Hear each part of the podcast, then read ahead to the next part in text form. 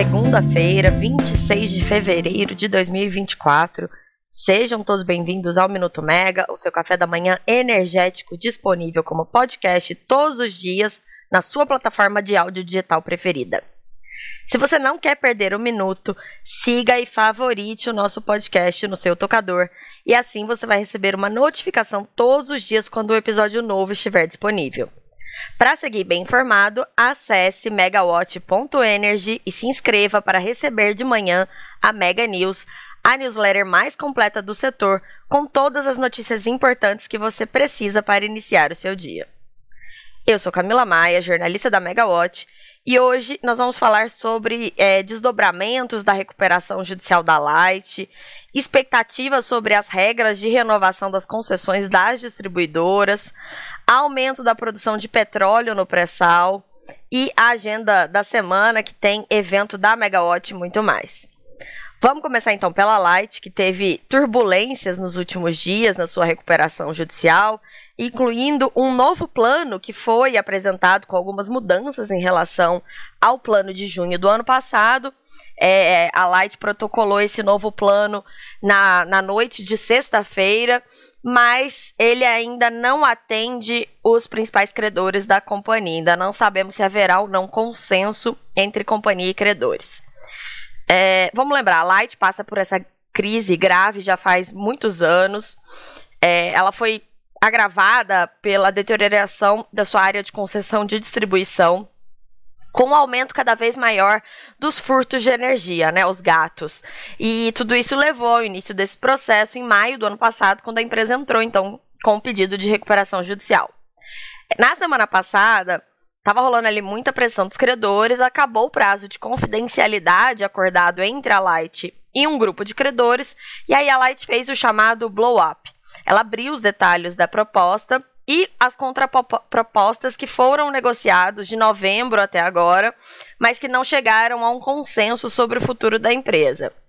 É, um dos pilares desse, desse novo plano, que até é, está presente aí no plano que foi é, apresentado na sexta-feira à noite, envolve um aumento de capital de um bilhão e meio de reais na companhia.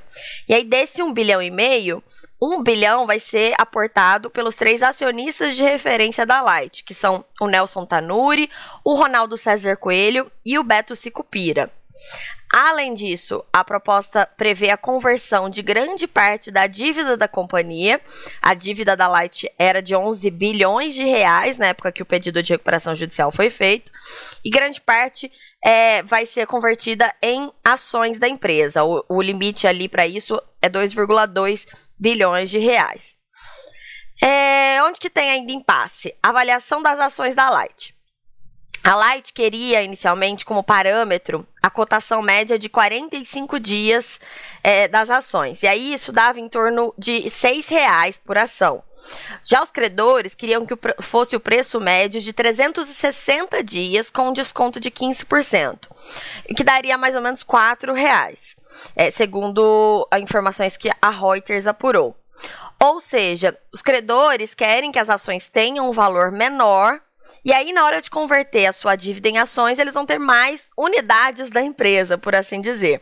E a Light, por outro lado, alega que isso subavalia a companhia. A nova versão do plano, que foi entregue na sexta-feira à noite, teve uma sessão ali da Light que aumentou o prazo. É, antes era 45 dias, passou para 60 dias, mas segundo os credores aí que e as reportagens que circularam nos últimos dias, o valor da ação ainda está superior ao que eles consideram adequado. É, nessa versão nova do plano, os credores é, teriam de converter 40% dos créditos em ações e receberiam o restante em 8 anos, atualizado por IPCA mais 4%. A proposta também amplia o grupo de credores que tem pagamento integral pelos créditos incluídos na recuperação judicial.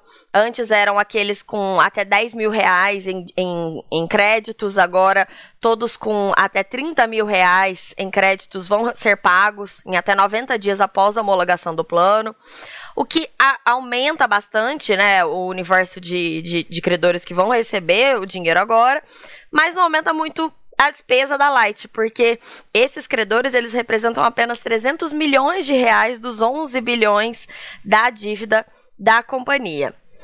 O valor econômico é, contou que as mudanças desse, desse plano, né, que foi apresentado na sexta-feira, foram pensadas com o objetivo de buscar a convergência com um grande número de credores, conseguir garantir ali que o que, que, o plano seja aprovado. É, teve uma mudança importante que foi o fim do haircut. Haircut é um, uma, uma expressão é, do mercado financeiro para quando, é, numa recuperação judicial, você tem um corte da dívida, né? Um, é quase um, um calote. É, esse plano do ano passado previa a possibilidade de que alguns credores tivessem é, esse haircut, né? não recebessem a integridade dos seus créditos, é, caso participassem aí de um, de um leilão reverso. Isso não está nesse novo plano. É, na prática, então, todos os credores vão ser pagos, mas as condições são diferentes, né? Muitos são pagos por meio de ações, os prazos variam, vão até 10 ou 12 anos. É, fontes ouvidas pelo valor alertaram que a nova proposta não atende os credores.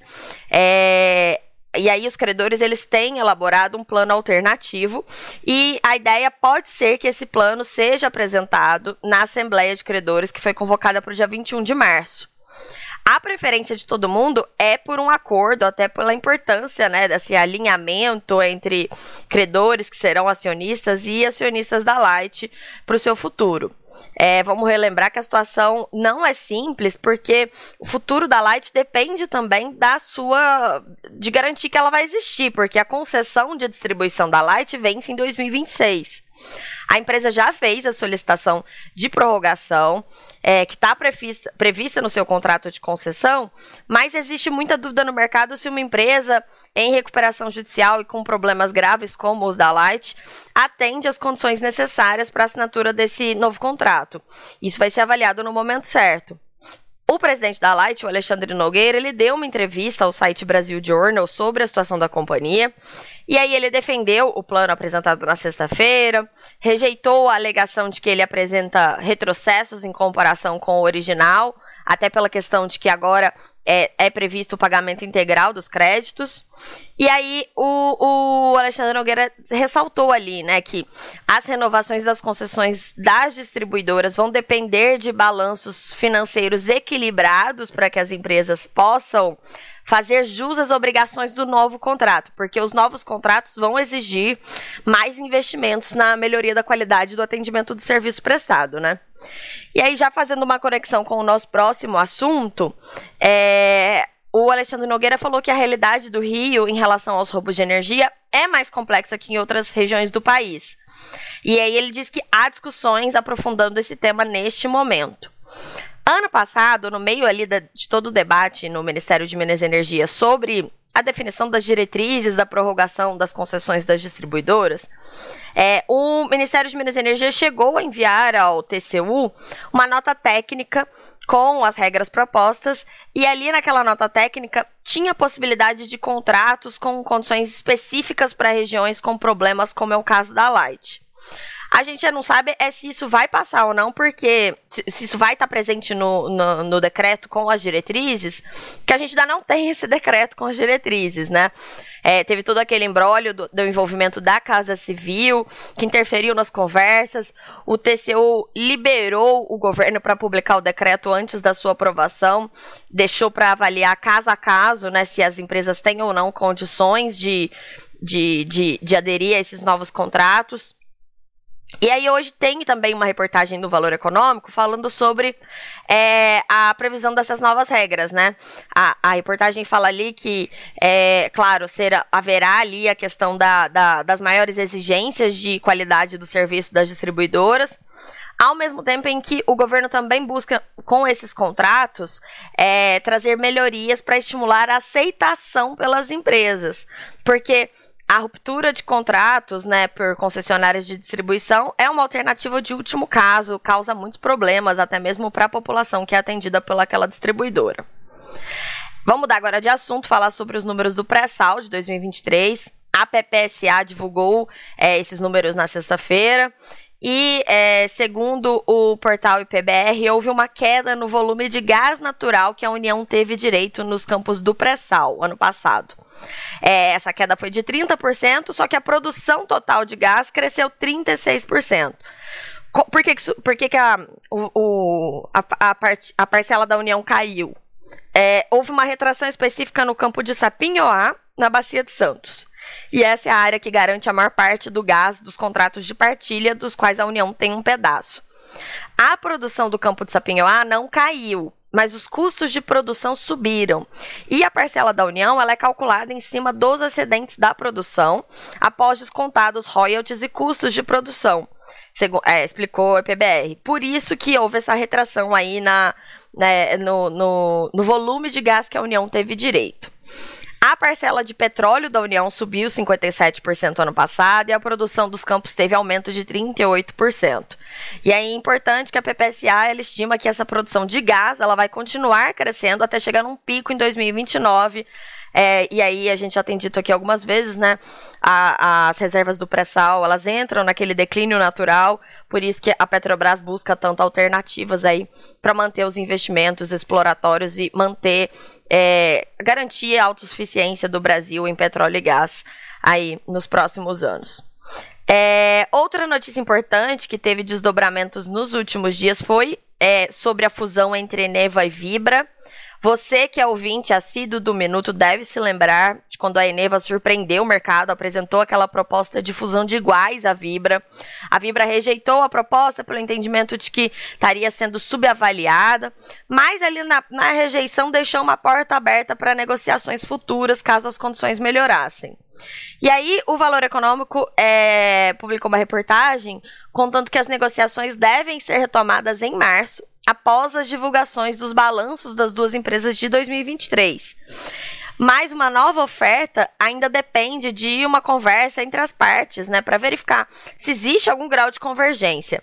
Se houver um grau de convergência, a Eneva vai fazer uma nova oferta. Além da questão do preço, existem outros obstáculos para a operação. É, um deles é o fato de que a Eneva tem usinas a carvão, o que desagrada bastante os acionistas da Vibra pelo seu mandato de descarbonização. É, outro ponto aqui também, o negócio proposto originalmente pela Eneva previa a incorporação de termoelétricas a óleo combustível do BTG Pactual, é, da, é, que somam avaliadas em mais ou menos 2 bilhões e meio de reais. O BTG ele é sócio da Eneva, né? Por isso que entrou ali junto do pacote. Também há uma rejeição dessa incorporação dessas usinas.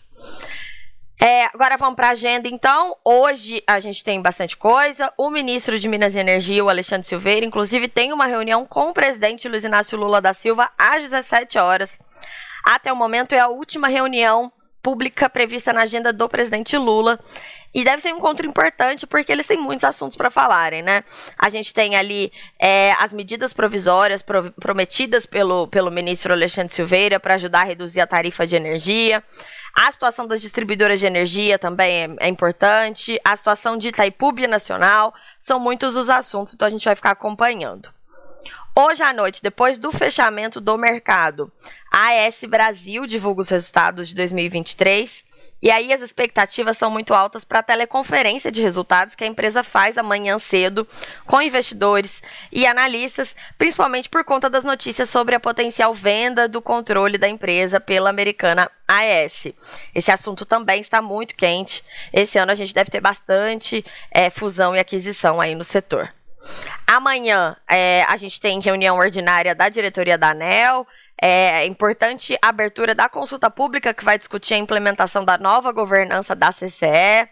Sem falar no processo de revisão tarifária periódica da Amazonas Energia, que teve avanços na recomendação de caducidade e relicitação na semana passada. Amanhã a gente também tem evento na Megawatt, mais um webinário da série PSR Explica. Dessa vez a gente vai falar sobre renovações de concessões, leilões e desafios do setor elétrico para 2024. Eu vou estar com a Ângela Gomes e o Eric Rego, dois super especialistas da PSR. E a gente vai falar sobre as previsões de leilões para esse ano, inclusive leilão de reserva de capacidade, é, aposta aí da PSR para a renovação das concessões das distribuidoras e muito mais. Dá para se inscrever e para receber as informações de acesso, é só você clicar no link que está na descrição desse episódio. Durante a semana a gente vai ter muita novidade, vai rolar o Masterclass de Marketing de Energia da Megawatt nos dias 28 e 29. A gente vai ter balanços de mais empresas aí sendo divulgados nos próximos dias, é, desdobramentos em Brasília, ali, eventos no, no Congresso Nacional, audiências, né? Afinal de contas, é, o ano começou também, o ano legislativo. Então, como sempre, faço aqui aquele convite para você. Fique de olho no site da Megawatt, é megawatt.energy, com Y no fim. Assim você fica bem informado e sabe tudo que vai acontecer. Aproveita, se cadastra no nosso site e aí você vai receber a Mega News, que tem todas essas informações que eu falei aqui e muito mais. E aí, se puder, faça a assinatura anual da Megawatt que ela é mais econômica e você passa a receber tudo antes diretamente no seu WhatsApp, incluindo o link para acessar esse podcast, os destaques do Diário Oficial da União bem cedinho, atualizações das reuniões da ANEL, tem bastante coisa legal ali no nosso grupo. Eu fico por aqui, espero que vocês tenham uma ótima segunda-feira, um excelente início de semana e até a próxima. Tchau, tchau.